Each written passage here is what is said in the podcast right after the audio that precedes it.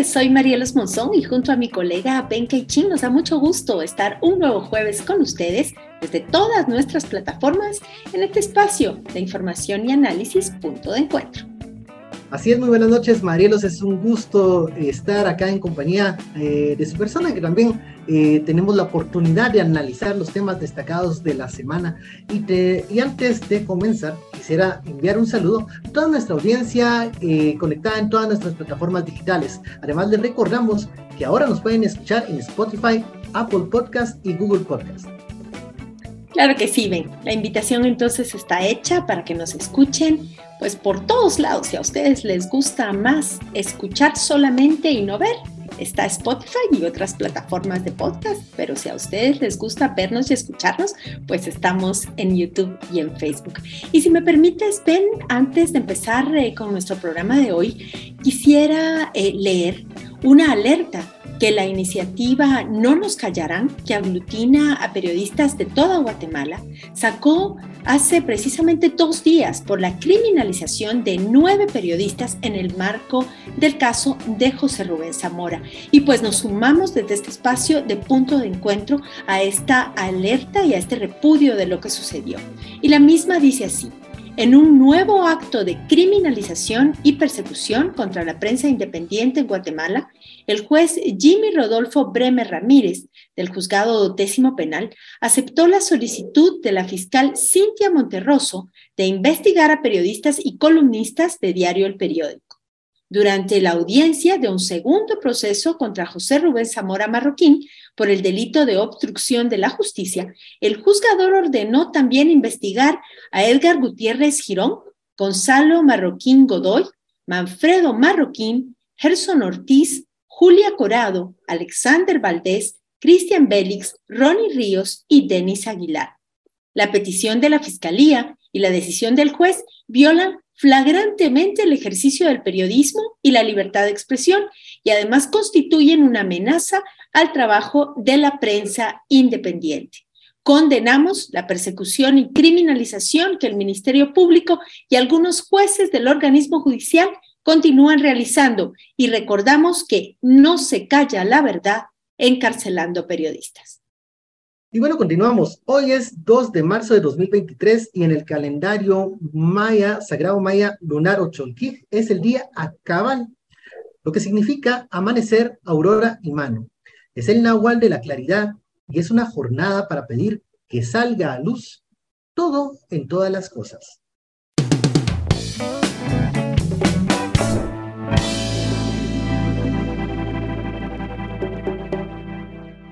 Y vamos ahora en punto de encuentro con el primer tema de nuestro programa. Es que el 27 de enero, el G13, un grupo que aglutina embajadas, organismos multilaterales y agencias de cooperación, giró una invitación para reunirse con los magistrados del Tribunal Supremo Electoral y conversar sobre los comicios. La cita era para el 21 de febrero en la residencia del embajador británico. Pero antes que esto ocurriera, la Cancillería manifestó su rechazo a la invitación, porque según el MINEX no es el canal correspondiente para abordar estos temas internos. Nuestro colega Ferri Montepeque nos cuenta más en la siguiente nota. El grupo de donantes extranjeros, conocido como G13, invitó a los magistrados del Tribunal Supremo Electoral a una reunión para hablar sobre el proceso de inscripción de candidatos a cargos públicos. Sin embargo, el gobierno consideró que esta reunión sería para descalificar el proceso electoral e impidió la Junta. Sin embargo, esta no es la primera vez que el gobierno de Alejandro Yamatei hace algo parecido. La pregunta es por qué el Ejecutivo salió al paso e intervino para que no se efectuara la reunión entre los magistrados y el grupo de donantes, si en teoría el TSE es un órgano independiente. La reunión con el G13 estaba prevista para el 21 de febrero, pero esta no se llevó a cabo por la intervención del ministro de Relaciones Exteriores, que envió una nota a la Embajada Británica en la que se lee lo siguiente. Guatemala es un país que ejerce su democracia plenamente, en tanto las expresiones vertidas en esa comunicación son consideradas desafortunadas y con falta de sutileza diplomática, las cuales señalan irrespeto al exteriorizar términos que caen en interpretaciones que no tienen certeza y las afirma como suyas. En otra parte de la nota, la Cancillería asegura algo sobre el proceso electoral que, en todo caso, debería explicar el TSE. El desarrollo del proceso electoral es independiente y de claridad meridiana, por lo tanto no necesita la supervisión de actores externos para deslegitimar y descalificarlo. Pero el actual proceso electoral no necesita de actores extranjeros para dudar de su legitimidad o para poner bajo cuestionamiento la independencia de los actuales magistrados del TSE, que han respondido principalmente a los intereses de la alianza oficial. La presidenta del tribunal, Elizabeth Palencia, aseguró que la reunión con el G13 no se realizó porque dieron prioridad a otros temas. Estábamos con una agenda sumamente llena y además eh, desde el proceso del Pleno eh, le dimos prioridad a otros temas que ya estaban agendados previamente. Con la disculpa del caso y todos los temas que pudiesen haber alrededor de esa invitación, porque era una invitación, pues nos disculpamos y no pudimos asistir a dicha reunión. En anteriores procesos electorales, el G13, conformado por los nueve países que aportan más cooperación a Guatemala y por órganos multilaterales, ha sostenido reuniones con el TSE. Sin embargo, este año el gobierno de Alejandro Yamatei busca a toda costa que no se cuestionen estos comicios sobre los cuales ya hay serias dudas manifestadas por diversos sectores. Soy Ferdi Montepeque y esto es Punto de Encuentro.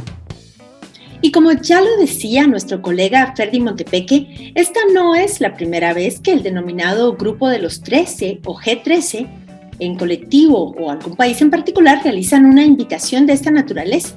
En esta ocasión, los países y organismos que integran el G13 buscaban dialogar con los magistrados del Tribunal Supremo Electoral sobre la fase de inscripción de la ciudadanía y de los partidos políticos que concluye justamente en marzo.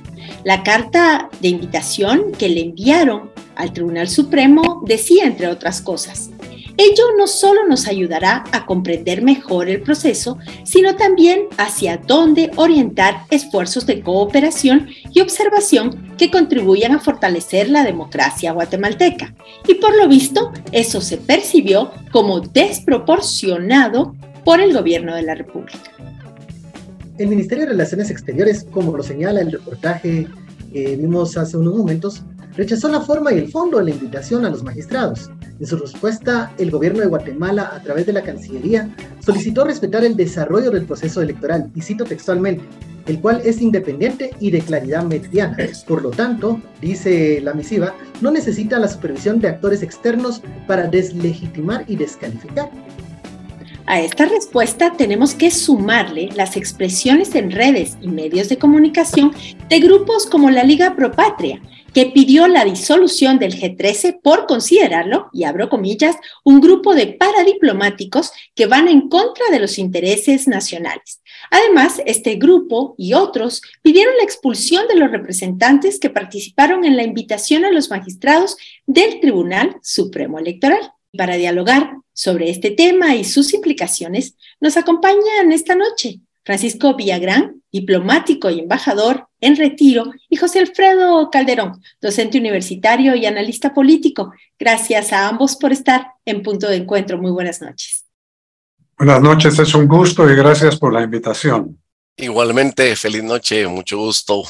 Francisco, Marielos, Ben, es un gusto. Bueno, quisiera comenzar eh, porque hay que intentar explicar cómo son estas reuniones que sabemos que se dan entre el G13 y organismos del Estado. A ver, estas citas que se dan normalmente, eh, y antes pues nadie se había rasgado las vestiduras eh, porque implicaban algún tipo de intervención o injerencia extranjera. ¿Qué aspectos diferentes tiene esta invitación que crispó los nervios del gobierno y de algunos grupos acá en Guatemala? Eh, embajador Villarán. Bueno, llama mucho la atención, llama mucho la atención la reacción que ha tenido eh, la autoridad electoral, el Tribunal Electoral, eh, el Ministerio de Relaciones Exteriores, y llama también la atención cómo llegó la invitación a una organización no gubernamental como lo es la Liga Pro Patria. Eh, yo le diría, este tipo de reuniones, en el caso de Guatemala del G13, con representantes, con autoridades de instituciones, son comunes, son frecuentes, no tienen nada de extraordinario. no le diría que son rutinarias, porque no es que eh, exista eh, un, calendario para llevarlas a cabo, depende mucho de los temas, de las circunstancias, eh, pero para mí no tienen nada de extraordinario. Y si nos enfocamos en el aspecto más estrictamente político, licenciado Calderón, esta administración pues ya sabemos que no es amiga de la fiscalización y ha mostrado que no le gusta el acompañamiento de la sociedad civil, lo hemos visto en varios temas. Pero ¿qué aspectos destacaría usted en su análisis desde el punto de vista político de mantener sin discusión y ninguna reunión ante esta respuesta que le dio el MINEX al G13. De hecho, hay antecedentes específicamente con el grupo G13 en 2019. Durante el proceso electoral, están las memorias del TSE, hubo una reunión con técnicos del G13, pero aquí más que analizarlo a la luz técnica, hay que analizarlo a la luz política. En 2022, a mediados, eh, durante seis ocasiones en cuatro meses, el presidente Yamatei arremetió contra la Embajada de Estados Unidos y contra USAID. Incluso se llegó a rumorar por una reunión a puerta cerrada que había contemplado la idea de expulsar a USAID del país. Pero esto eh, tiene los antecedentes eh, no solo en Yamatei, sino también en Jimmy Morales, que constantemente utilizaba el argot de la agenda socialista y globalista que estaba atentando contra la soberanía del país, que había injerencia extranjera. Creo que en el gobierno anterior y este hay un continuum, hay un hilo conductor que tiene en puntos comunes la agenda provida, el estar en contra de una supuesta agenda globalista que es socialista, por supuesto, comunista, terrorista y eh, juegan con los términos, pero es una doble moral porque hay muchas fotografías que evidencian cuando el gobierno eh, está de plácemes eh, tomándose fotos con embajadores, con USAID y con organismos internacionales cuando esto ellos creen conviene a su imagen y sobre todo cuando hay un financiamiento para sus acciones. Pero cuando consideran que pudiera porque realmente hay una desproporción entre los términos que utiliza la Embajada de Inglaterra y el grupo G13 con los términos en los que reacciona el organismo ejecutivo. Y como ya dijo, eh, se dijo en la nota, llama la atención que un organismo autónomo esté supeditado al organismo ejecutivo. En todo caso, los magistrados, si, hubiesen considerado que había algún problema, ellos lo hubieran manifestado sin necesidad que el gobierno salga al paso, dejando muy mal parado al Tribunal Supremo Electoral. Hay antecedentes em, sobre estas reuniones. El G13 también todos lo sabemos, son los países que más han donado, más han ayudado al país. Por lo tanto, yo creo que estamos viviendo un momento histórico concreto Sabemos también de la reciente noticia de la persecución a más periodistas, ya sucedió con jueces.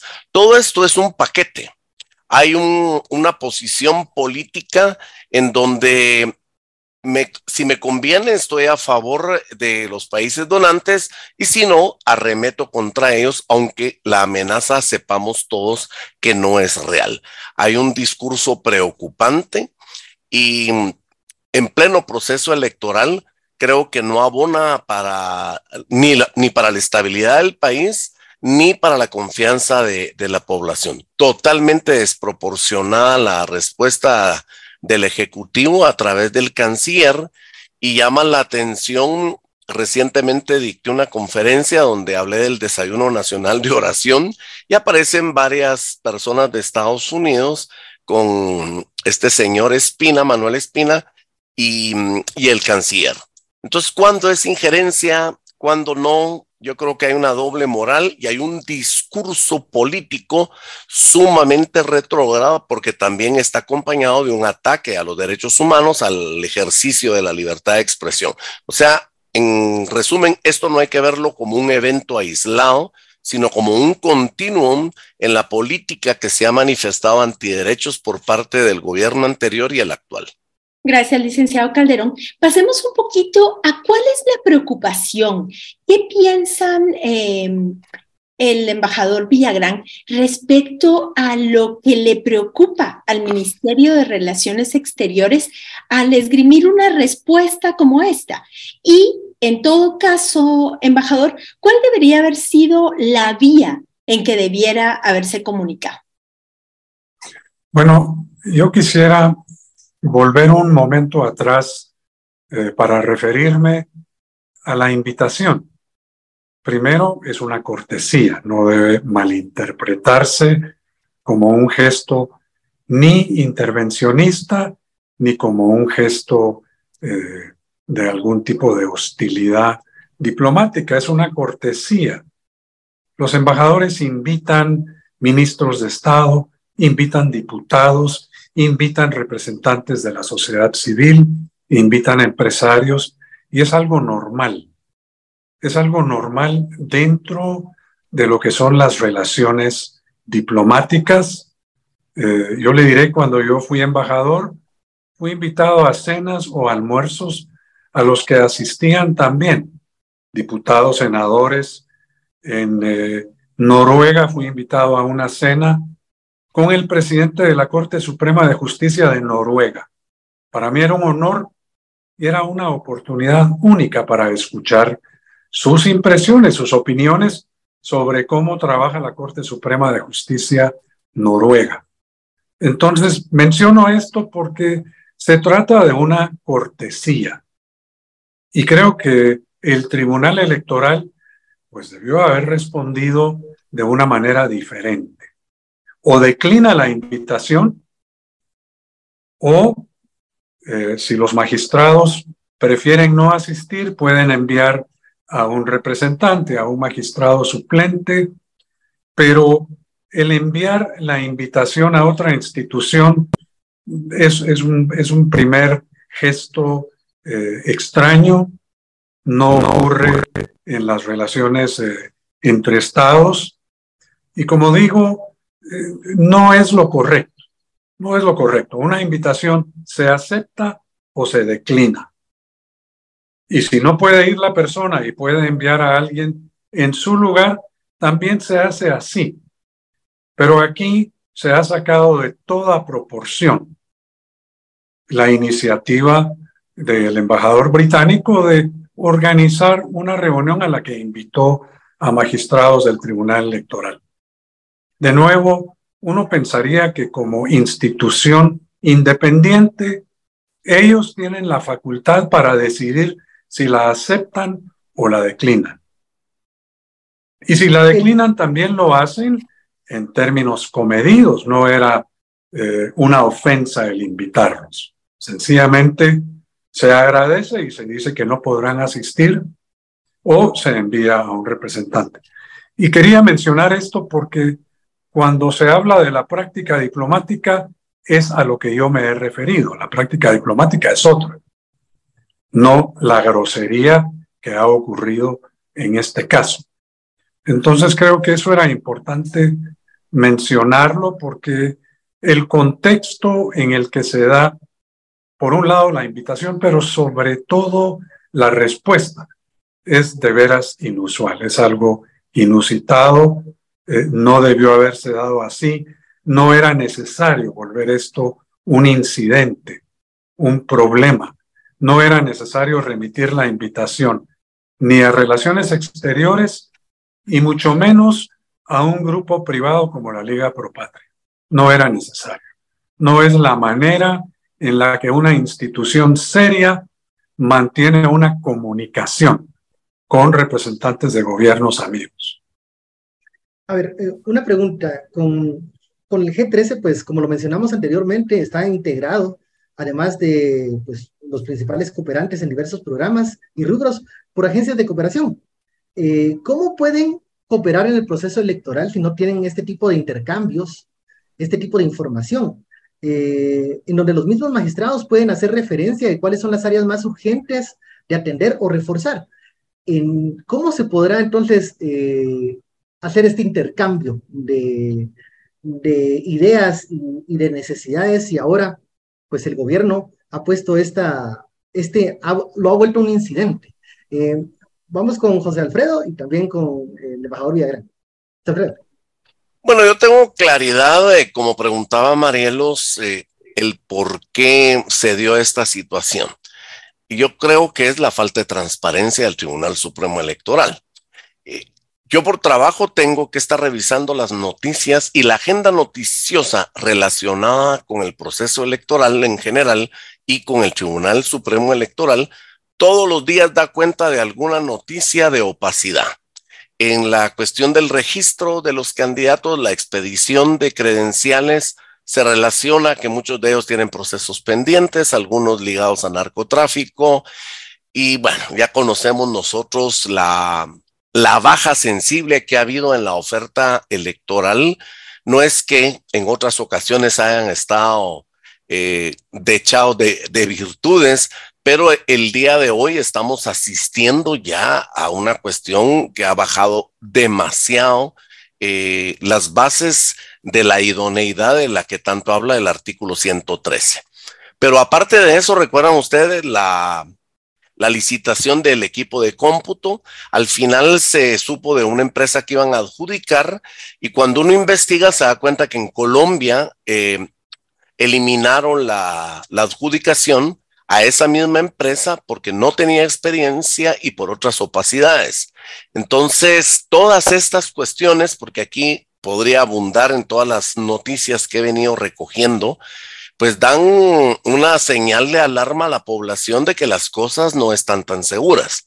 A eso sumemos, y no lo estoy relacionando directamente, pero los apagones que han estado habiendo en, la, en, el territorio nacional, y pues todo el mundo se recuerda del apagón en tiempos de, de cuando ganó Álvaro Arzú y también otros apagones que han habido en procesos electorales. Entonces hay toda una mezcla de factores.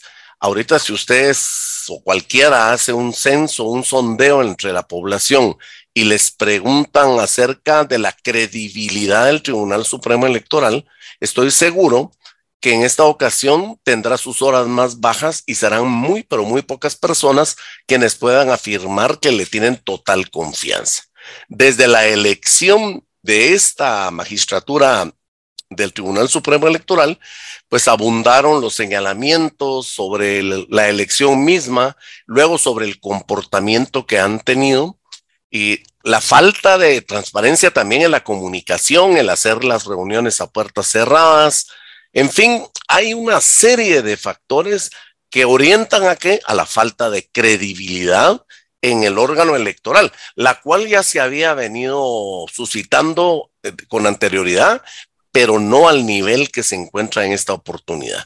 Yo creo que fácil, más del 80% de la población o quizá el 90% no tiene certeza de lo que va a suceder ni tampoco confianza en el órgano electoral. Entonces, estas invitaciones, por un lado, eh, los ponen en el avispero en cuanto a que pudieran tener que dar información sobre procesos internos que son opacos y que no hay forma de presentarlos de otra forma. Y además, pues estrenan el discurso nuevamente de que ya se ha venido utilizando de la injerencia extranjera, de la soberanía, que solo a los guatemaltecos les compete. Y llama mucho la atención cuáles fueron las organizaciones que rápido reaccionaron. Fundaterror, Guatemala Inmoral, Liga Pro Patria, que son lo mismo. Entonces ahí uno puede ver con total claridad eh, de qué estamos hablando. Entonces, en juego está la credibilidad del, Tribunal Supremo Electoral y, por supuesto, van a ver todo acto de transparencia o de este tipo de diálogos como una amenaza hacia lo que ellos no quieren que sea público. Embajador Villagrán, eh, con la pregunta, ¿cómo entonces van a saber eh, los cooperantes en dónde hay necesidades y no van a existir estos intercambios o cómo se pueden dar? Precisamente, precisamente para eso buscaban este acercamiento, pero creo que José Alfredo ha descrito muy bien cuál es la preocupación que existe afuera de Guatemala sobre el proceso electoral, sobre el papel del Tribunal Supremo Electoral. Hay una preocupación seria por lo que se considera como una eh, una falta de imparcialidad. Hay dudas sobre el papel de la autoridad electoral en Guatemala y creo que esta invitación del G13 era una oportunidad para despejarlas.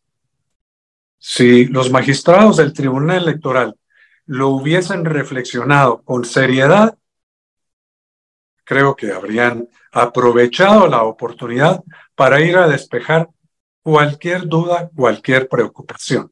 Creo que como José Alfredo ha dicho, eh, desde afuera la impresión que hay sobre el papel de la autoridad electoral no es buena, sin duda. Se ve un debilitamiento no solo de esa institución, de otra, se ve en general un cuadro preocupante de un desmoronamiento de la institucionalidad en Guatemala. No es solo la autoridad electoral. Y creo que efectivamente esa es la gran preocupación que existe afuera. Yo le diría que muchos conciudadanos la comparten. Y de nuevo, esta era una oportunidad perdida. ¿Cómo puede el Estado responder ante eh, estas invitaciones de la comunidad internacional? Pues debe hacerlo con transparencia y con apertura. No cuesta nada ir a conversar sobre cómo se organiza un proceso electoral cómo se lleva a cabo el escrutinio, cómo se lleva a cabo todo el proceso de registro de votantes, cómo se lleva a cabo toda la evaluación de los partidos que han postulado candidatos, si llenan o no llenan los requisitos, si sus asambleas cumplieron con toda la normativa que establece la ley. Bueno, yo creo que estos son los temas que interesan y de nuevo fue una oportunidad perdida, pero también pone de manifiesto eh, una falta de, no es solo falta de interés, yo creo que es más grave que eso. Eh, no hay un deseo, no hay un compromiso con darle al electorado confianza en el papel de la institución responsable de la, de la materia electoral de la administración de las elecciones, del escrutinio, del conteo de votos, eh, y esa preocupación deben disiparla. La preocupación es real y creo que está, eh, está sustentada en, en hechos, eh, en manifestaciones de magistrados del Tribunal Electoral y en un ambiente en general en el que no existe eh, pues tolerancia a la eh, libre expresión, no existe respeto a la libre expresión. Así que son condiciones muy precarias las que se percibe desde afuera que existen en Guatemala en este momento para llevar a cabo eh, elecciones libres. Gracias, doctor Villagrán. Y esto pues no se da en el vacío. Esta situación se da justamente cuando hay personas que están saliendo a las calles, cuando hay cartas de organizaciones de derechos humanos que llaman al Tribunal Supremo Electoral a revisar la no inscripción de candidatos. En el caso de Roberto Arzú, y en el caso de Telma Cabrera y su binomio presidencial con Jordán Rodas. Pero también si hacemos un poco de memoria, esta situación nos recuerda aquellas eh, misivas e intercambios cuando el gobierno de Jimmy Morales planteaba sus quejas por la CICIG. Usted lo vivió pues eh, de primera mano, embajador Villagrán. Y, bueno, y por otra parte, tenemos que hay eh, reuniones gremiales, por ejemplo, las del CACIF, que ya hubo una reunión con el Tribunal Supremo Electoral y pues nadie dijo que eso era injerencia de un sector. O quizá también eh, algunas misiones de observación que ya confirmaron pues que van a venir al país. Entonces, eh, como para ir terminando esta entrevista, yo quisiera eh, preguntarle, desde el punto de vista diplomático internacional, si es el mismo camino eh, que se vivió con el tema si sigue embajador Villagrán y qué repercusiones en el digamos, campo internacional y de la diplomacia puede tener esta situación que se dio con los países amigos. Y la misma pregunta, solo que en el campo del análisis político, para ir cerrando al doctor Caldero. Entonces le escuchamos, embajador. Muchas gracias. Bueno, hay similitudes. Se ve que hay similitudes entre lo que ocurrió cuando se dio por terminado el mandato de la CICIC y lo que se está viviendo ahora. Pero hay algo importante que hay que mencionar y es el argumento eh, de que hay una injerencia en asuntos internos, que se está violando el principio de no intervención al, eh, al existir una invitación de una misión diplomática a autoridades del Estado. Yo creo que aquí se, se malentiende qué es exactamente la no intervención. ¿Qué es la norma de la no intervención? Y lo que no se entiende es que el principio de no intervención ha tenido una evolución en los últimos 50 años y se ha reducido su ámbito de acción. Los asuntos que se consideraban de la jurisdicción exclusiva de los estados han dejado de serlo, especialmente asuntos relativos a los derechos humanos. Desde que surgieron los tratados, las convenciones en materia de derechos humanos y comenzó un escrutinio de las prácticas de los estados, el principio de no intervención dejó de tener la misma validez. Ya no se interpretó igual, se redujo su campo de aplicación. Esto es algo que hay que traer a colación, porque se argumenta que se está violando. Bueno, no, no se está violando. También hay que entender que en Guatemala hemos tenido eh, observación internacional no solo de elecciones, de negociaciones de paz, acompañamiento de negociaciones de paz.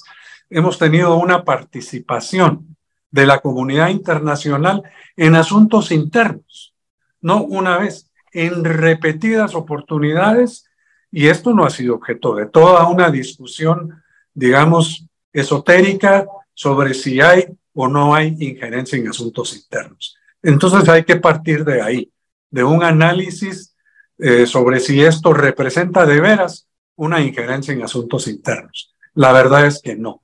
Ya no se considera así desde el punto de vista del derecho internacional. Ya no es así.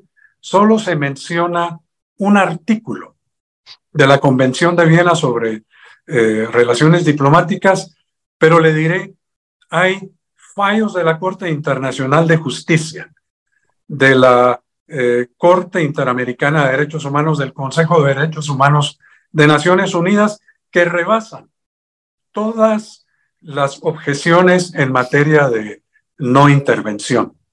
Ya no es una excusa y no lo ha sido en los últimos 30 años, así que en este momento eso no va a tener ninguna aceptación afuera de Guatemala y debemos entenderlo claramente.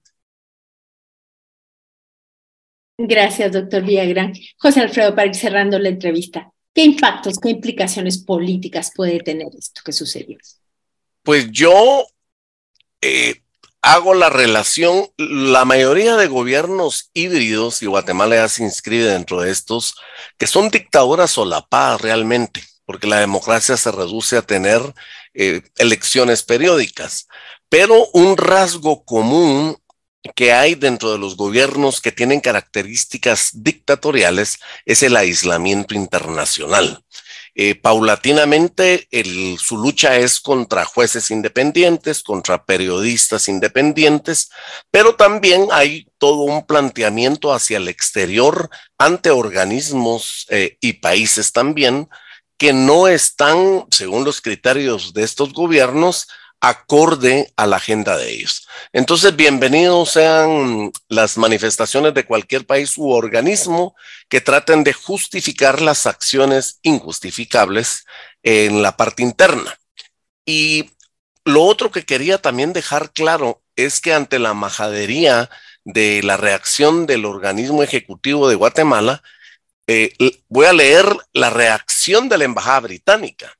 El Eduardo Smith, que es el delegado de prensa, dice, la embajada no hace comentarios sobre las comunicaciones oficiales con el gobierno de Guatemala. Nuestro trabajo continúa apoyando a Guatemala en la promoción de los principios democráticos, los derechos humanos, las libertades individuales, incluyendo la libertad de expresión, la prosperidad económica y la lucha contra el cambio climático. Podemos ver la descompensación que hay entre una postura y la otra. Y como repito, esto es común. Miremos el gobierno de, Nicaragua, cómo ha tenido actitudes de agresión, de hostilidad frente a otros países y organismos internacionales. Pero esto se da a todo ámbito.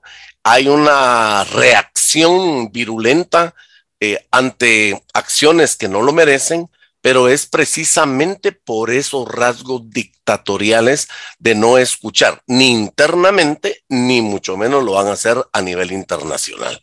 Preocupante porque esto desencadena muchas otras cosas y sobre todo que estamos en un proceso electoral que no sería descabellado pensar que con las noticias de violencia en varios municipios pudiera llegarse, ojalá no, a un estado de sitio que hiciera posible un, una declaración de estado de sitio y la anulación de elecciones. Entonces yo creo que estamos viviendo tiempos muy críticos y debemos estar conscientes de ellos y sobre todo que esta acción que motivó el programa no es aislada está dentro del continuum de acciones que están haciendo los últimos dos gobiernos, el mismo discurso. Ahorita Jimmy Morales se promociona para llegar al Congreso eh, poniendo de carta de presentación la expulsión de CICIG, utilizó exactamente la agenda socialista y globalizante.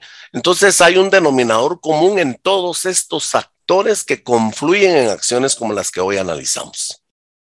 Muchísimas gracias, José Alfredo, doctor Villagrán. Eh, muchas gracias por estar aquí con nosotros en Punto de Encuentro. A ustedes por, la invitación.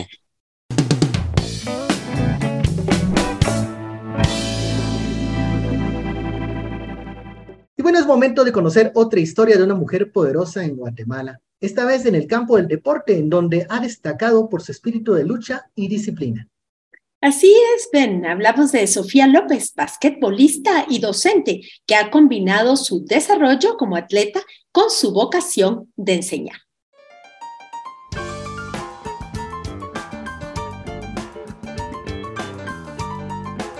¿Quién es Sofía López?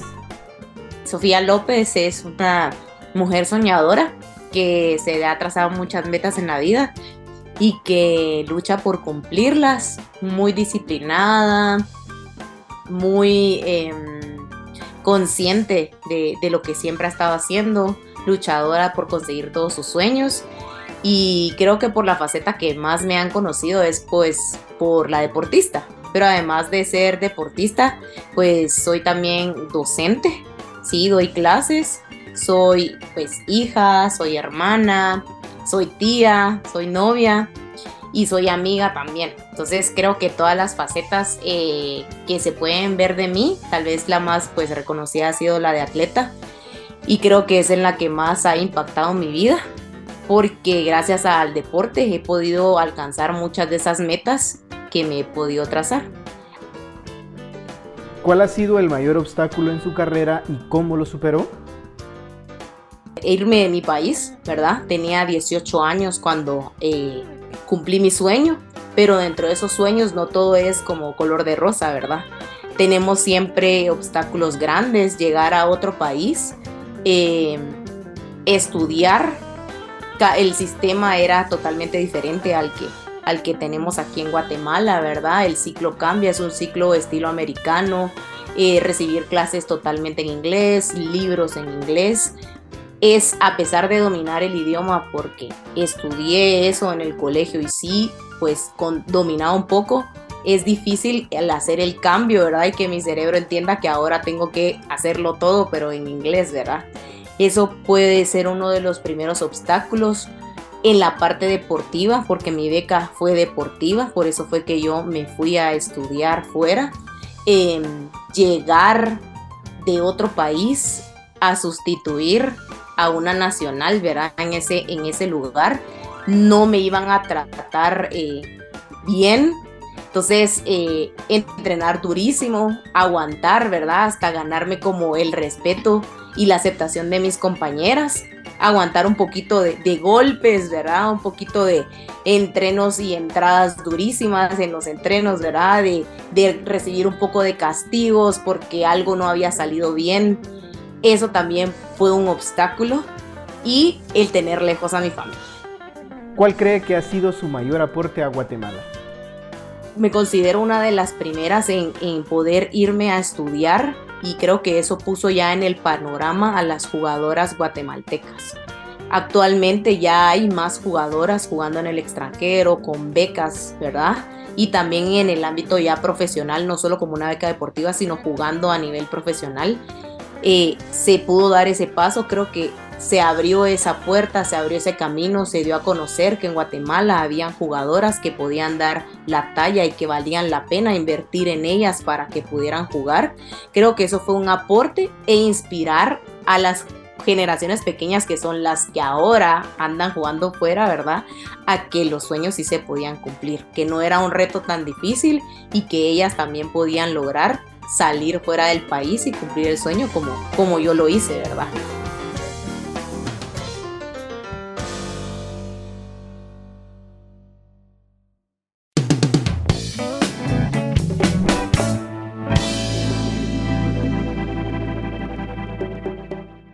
Y el pasado miércoles 22 de febrero, el Tribunal Federal del Distrito del Este de Nueva York declaró culpable de todos los cargos a Genaro García Luna, exsecretario de Seguridad Pública en el gobierno del expresidente mexicano Felipe Calderón y director de la Agencia Federal de Investigaciones durante el mandato de Vicente Fox. García Luna, quien entre 2001 y 2012 fue el principal colaborador de Washington en la llamada Guerra contra las Drogas, fue condenado por los delitos de participación en una empresa criminal continua, conspiración de distribución internacional de cocaína y por beneficiarse con millones de dólares del cártel de Sinaloa al que debía combatir. La defensa del exfuncionario señaló que el veredicto se basó exclusivamente en el testimonio de criminales notorios y que la fiscalía no presentó evidencia confiable para corroborar lo dicho por los testigos, por lo que apelarán el fallo del jurado. Para este próximo 27 de junio se espera la decisión del juez sobre el tiempo en el que García Luna deberá guardar prisión, que puede ser una condena mínima de 20 años o una máxima de cadena perpetua. El caso, por supuesto, sacudió la política mexicana y varios analistas destacaron el doble rasero de las autoridades estadounidenses de trabajar con funcionarios corruptos mientras ocupan cargos de gobierno y luego encarcelarlos. Para analizar este tema nos acompañan hoy en punto de encuentro Julie López, periodista e investigadora guatemalteca, y Steven Dudley, periodista estadounidense y codirector del medio especializado en temas de crimen organizado Inside Crime. Julie, Steven, muy buenas noches. Buenas noches, gracias por tenernos acá. Gracias. Y el veredicto de un jurado de Nueva York en contra de Genaro García Luna puede tener múltiples lecturas, pero centrémonos para empezar esta entrevista en las implicaciones de que un exfuncionario, que fue el máximo responsable del combate de las drogas en un país como México, resulte culpable de servir y trabajar para los narcos. Me gustaría escuchar de ambos eh, su opinión y análisis sobre los impactos que tiene el que las mafias criminales se apoderen de las instituciones públicas. Empezamos contigo, Steven. Pues por un lado es una confirmación de lo que unos, de que muchos pensaban durante años en México, y es que el narcotráfico penetraba hasta las altas esferas del Estado e incluso eh, hasta las altas esferas de, esa parte del, sistema de seguridad de México. Eso por un lado, pero no deja de sorprender aún así los, eh, los, las anécdotas, ¿no? por decirlo así, de los muchos narcotraficantes que fueron testigos durante este juicio, de los contactos directos que tuvieron Em, de alguna manera, pues con ese aparato policial e incluso con el mismo García Luna. Eso sí eh, nos deja de sorprender porque uno pensaría que aunque fuera un contacto entre policías y narcotraficantes, por lo menos va a tener un intermediario eh, que, no, que no requiere que él se encuentre directamente con ellos.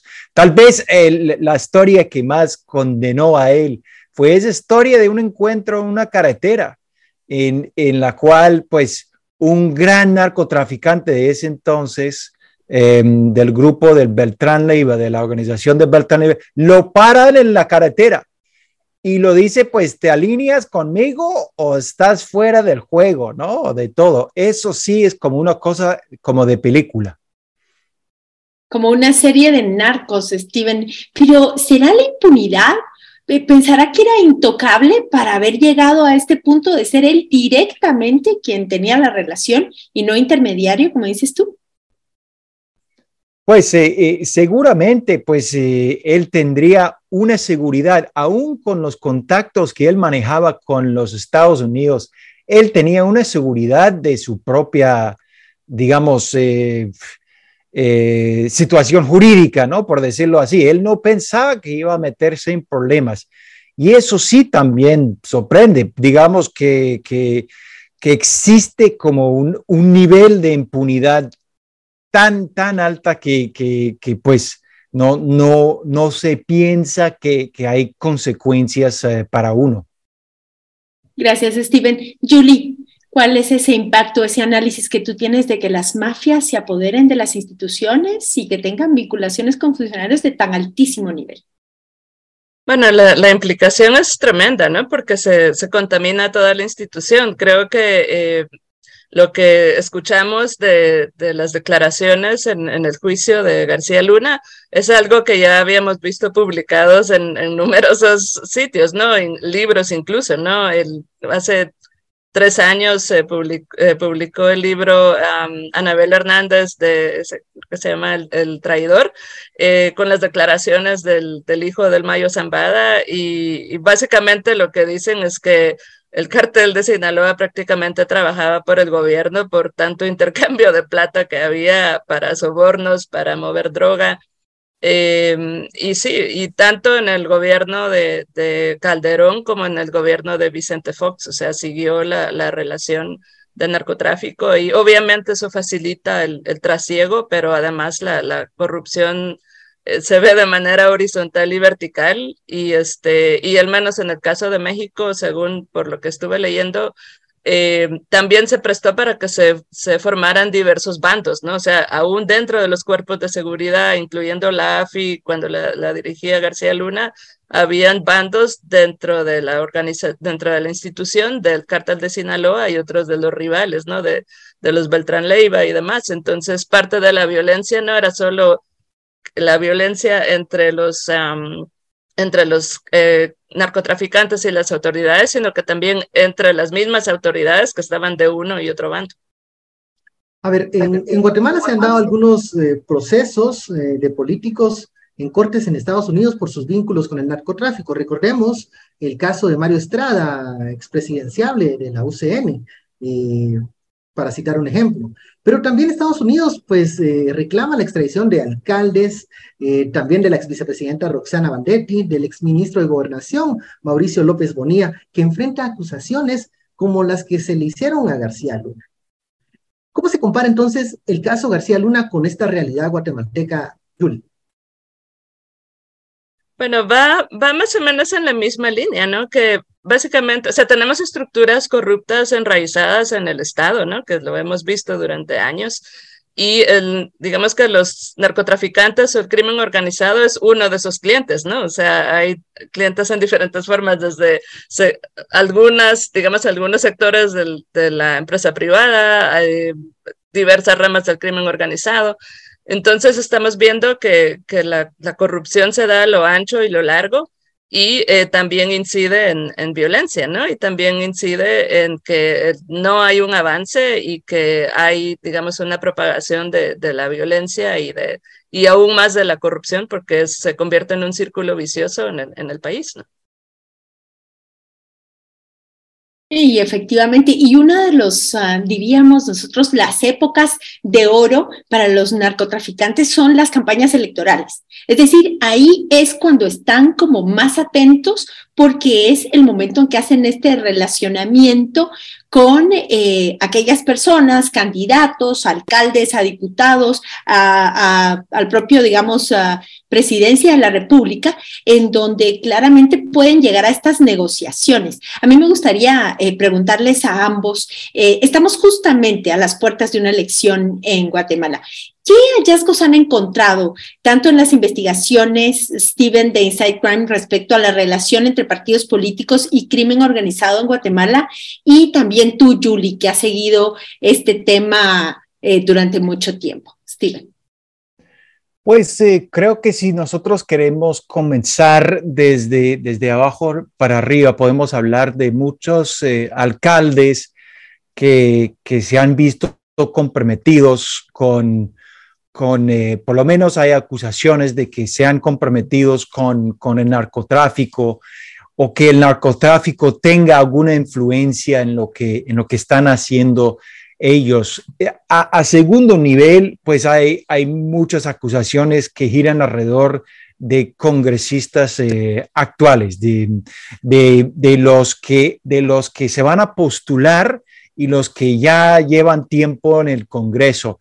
Y eso, y eso los números que nosotros hemos escuchado en nuestras investigaciones son que entre 35 y 40 congresistas eh, están comprometidos con el narco.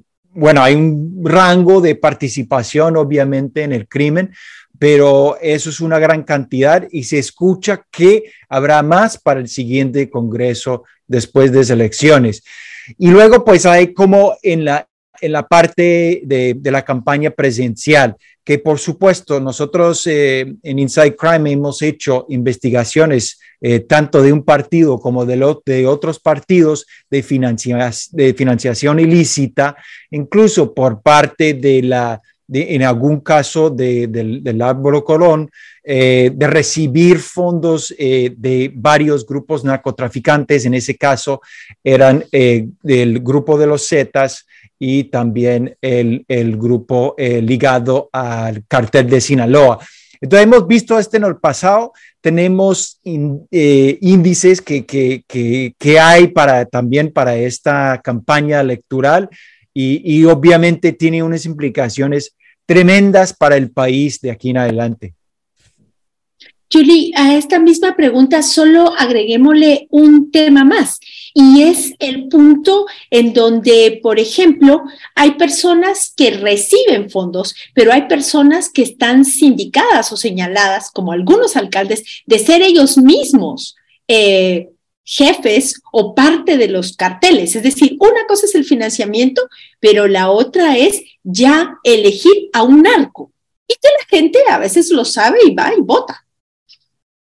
Sí, es que digamos que funciona en varios niveles, ¿verdad? Eh, como decías tú bien, eh, hay involucrados que lo que, digamos, su nivel de involucramiento eh, implica que reciben plata, otros antes o durante, bueno, me imagino que más antes de, asumir un cargo público, pues han tenido una, una participación directa con el trasiego.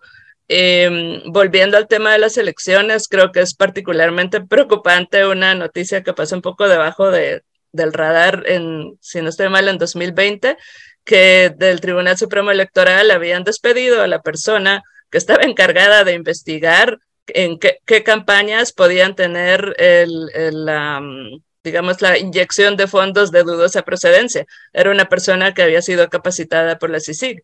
Entonces, eh, eso a la luz de lo que vimos en las elecciones de 2019, con, con pues la cantidad de candidatos que, era, que estaban vinculados al narcotráfico directo o indirectamente, y más aún ahora, es especialmente preocupante. Eh, algo que se vio en 2019 y que también se ve ahora es que la mayoría de las municipalidades donde hay vínculos directos o indirectos del narco son municipalidades que están en la ruta del narco, ¿no? Las rutas tradicionales, digamos, en las fronteras, en la costa sur, lo que no quiere decir, por supuesto, que en otras donde no hay señales no pasa nada, ¿no?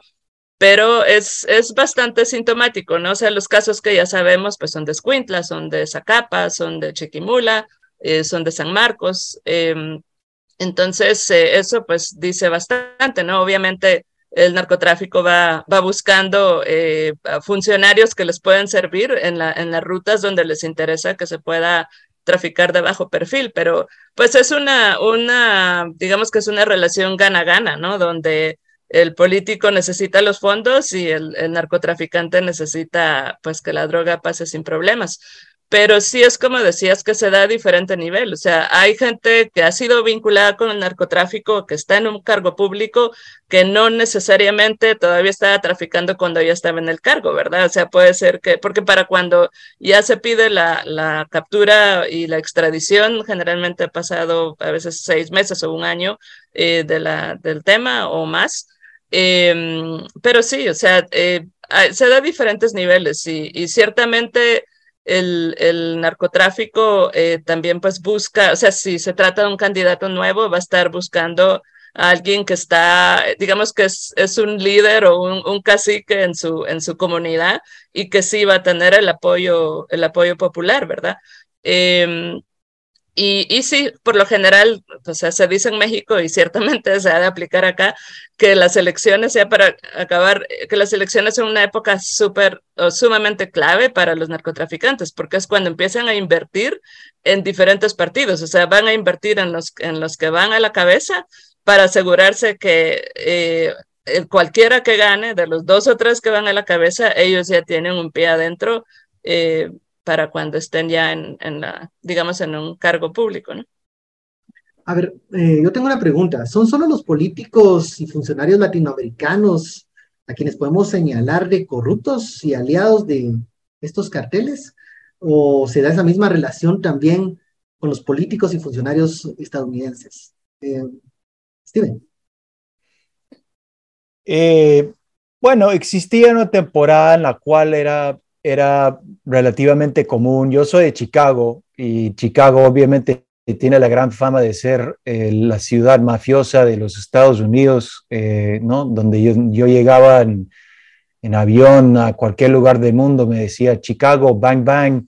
Entonces siempre teníamos esa fama y sí existía una temporada en la cual era muy parecida a lo que se ve ahorita en América Latina Ahorita la corrupción en Estados Unidos es más como una corrupción legalizada, eh, legalizada a través de lobistas que básicamente trabajan para empresas grandes eh, y ellos son los que utilizan sus fondos eh, y, ahorita hay, casi no hay límite básicamente de, de, financiar las campañas políticas, entonces están llegando unas sumas increíbles eh, de financiar la política. Entonces, es distinto en ese sentido, ¿no? Es que eh, no hay casi control y es a través de los lobistas, no a través de los narcotraficantes.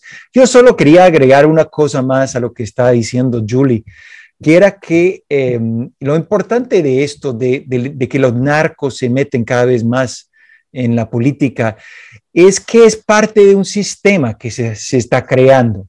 Y el sistema es que el Estado está a servicio de, a servicio de narcotraficantes, a servicio de los corruptos, a servicio de los contrabandistas, eh, a servicio a, a, los que están trabajando en trata. O sea, ese es el problema. El problema es que se está normalizando el, eh, el hecho de que el Estado está a servicio ah, de, de todos estos eh, grupos criminales. Los narcos son los más visibles, pero hay muchos más. Y eso para mí es lo más preocupante. Eh, Julie, adelante. Puedes complementar. Gracias. sí, comentario y pregunta para Steven también. Es que, bueno, a mí con el tema de los funcionarios públicos en Estados Unidos que son señalados de, de digamos, de vinculación con narcotráfico se oye muy poco, ¿no? Y uno se pregunta por qué. O sea, de hecho, la última, una de las últimas veces que recuerdo que se dijo algo en, en, ese sentido era cuando Hillary Clinton era todavía secretaria de Estado y salió una noticia de que había dos mil agentes federales eh, a lo largo de la frontera sur de Estados Unidos que estaban bajo investigación, la mayoría por eh, vinculación con narcotráfico. Ahí había eh, patrulla fronteriza, DEA, un poco de todo. Pronto la noticia se desapareció, o sea, salió como un par de días y de ahí ya no, no hubo nada, ¿no?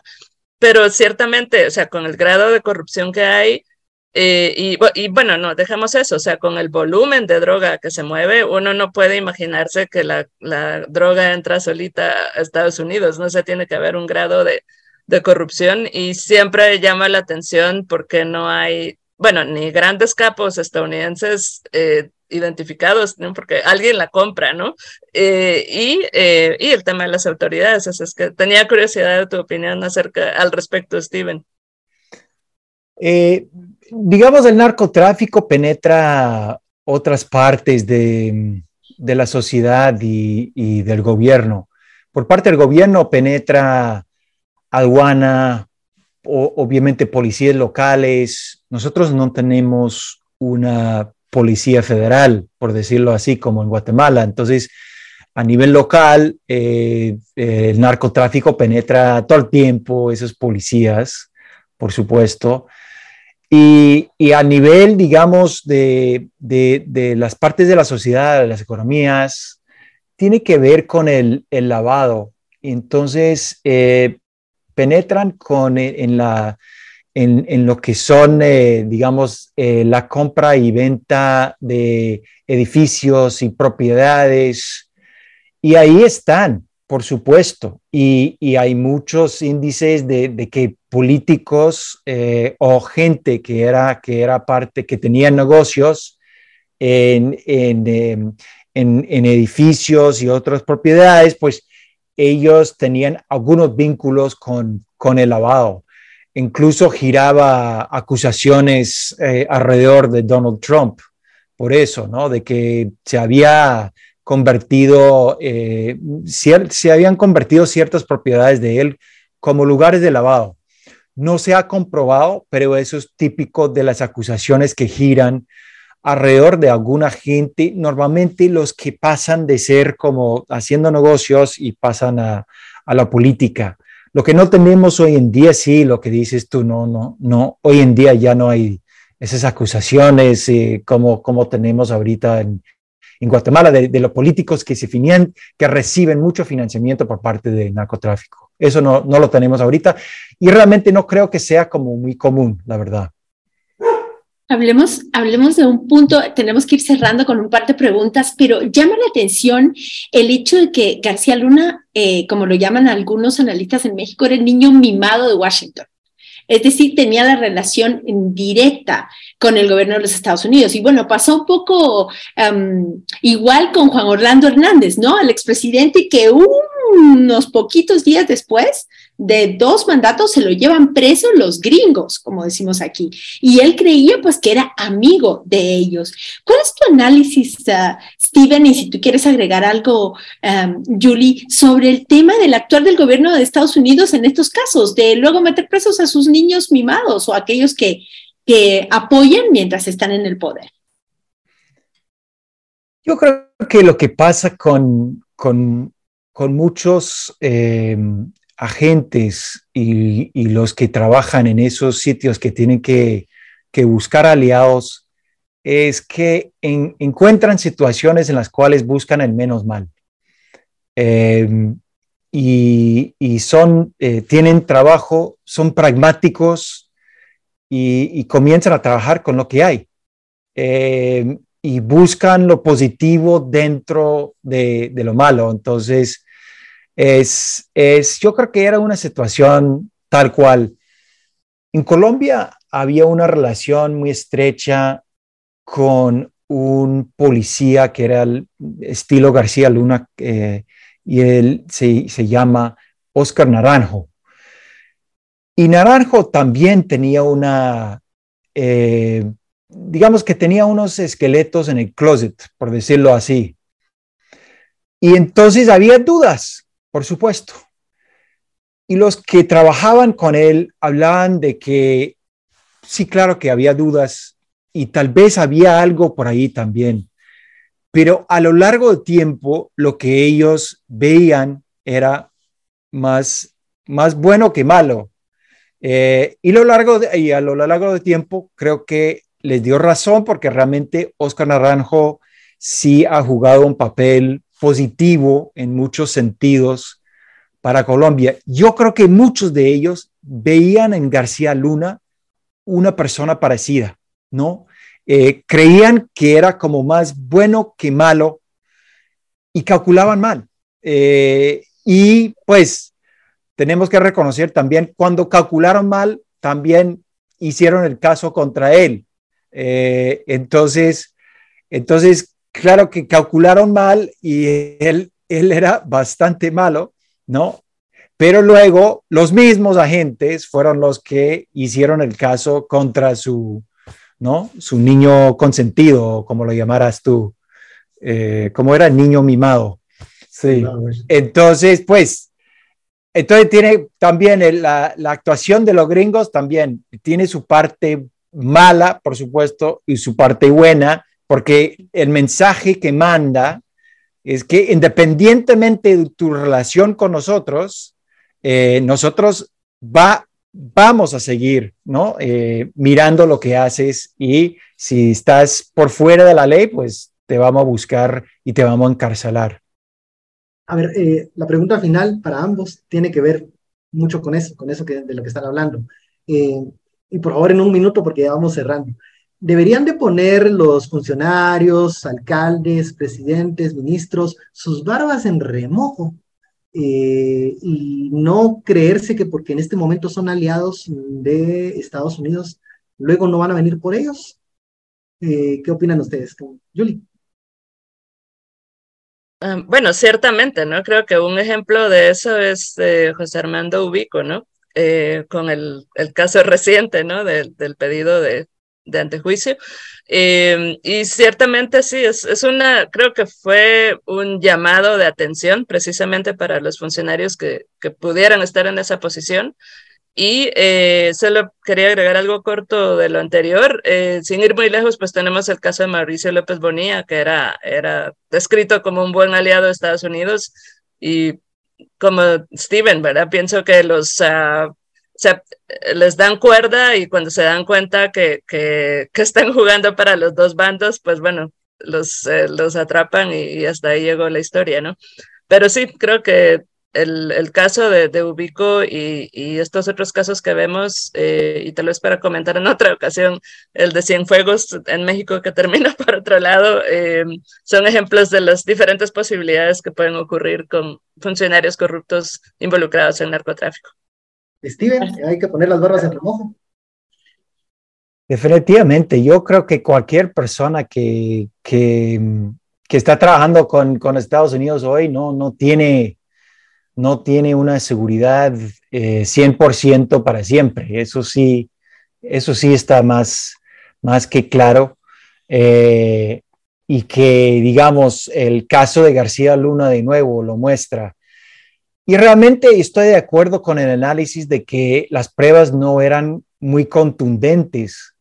Eh, entonces, de alguna manera, pues no era como la, el mejor juicio que se ha visto eh, o el mejor proceso que se ha visto.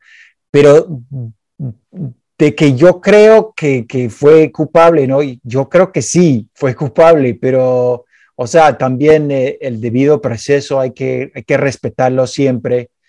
Y creo que ese es el problema que ellos encuentran en muchos espacios como en Guatemala, digamos, si no tienen contrapartes y cada vez como en lugares como Guatemala no tienen los aliados, no van a poder hacer esos casos contra ningún guatemalteco y ningún otro donde ellos no tienen las alianzas, no tienen los contrincantes eso, eso no va a pasar. Ellos necesitan esos aliados para poder hacer este, este tipo de casos.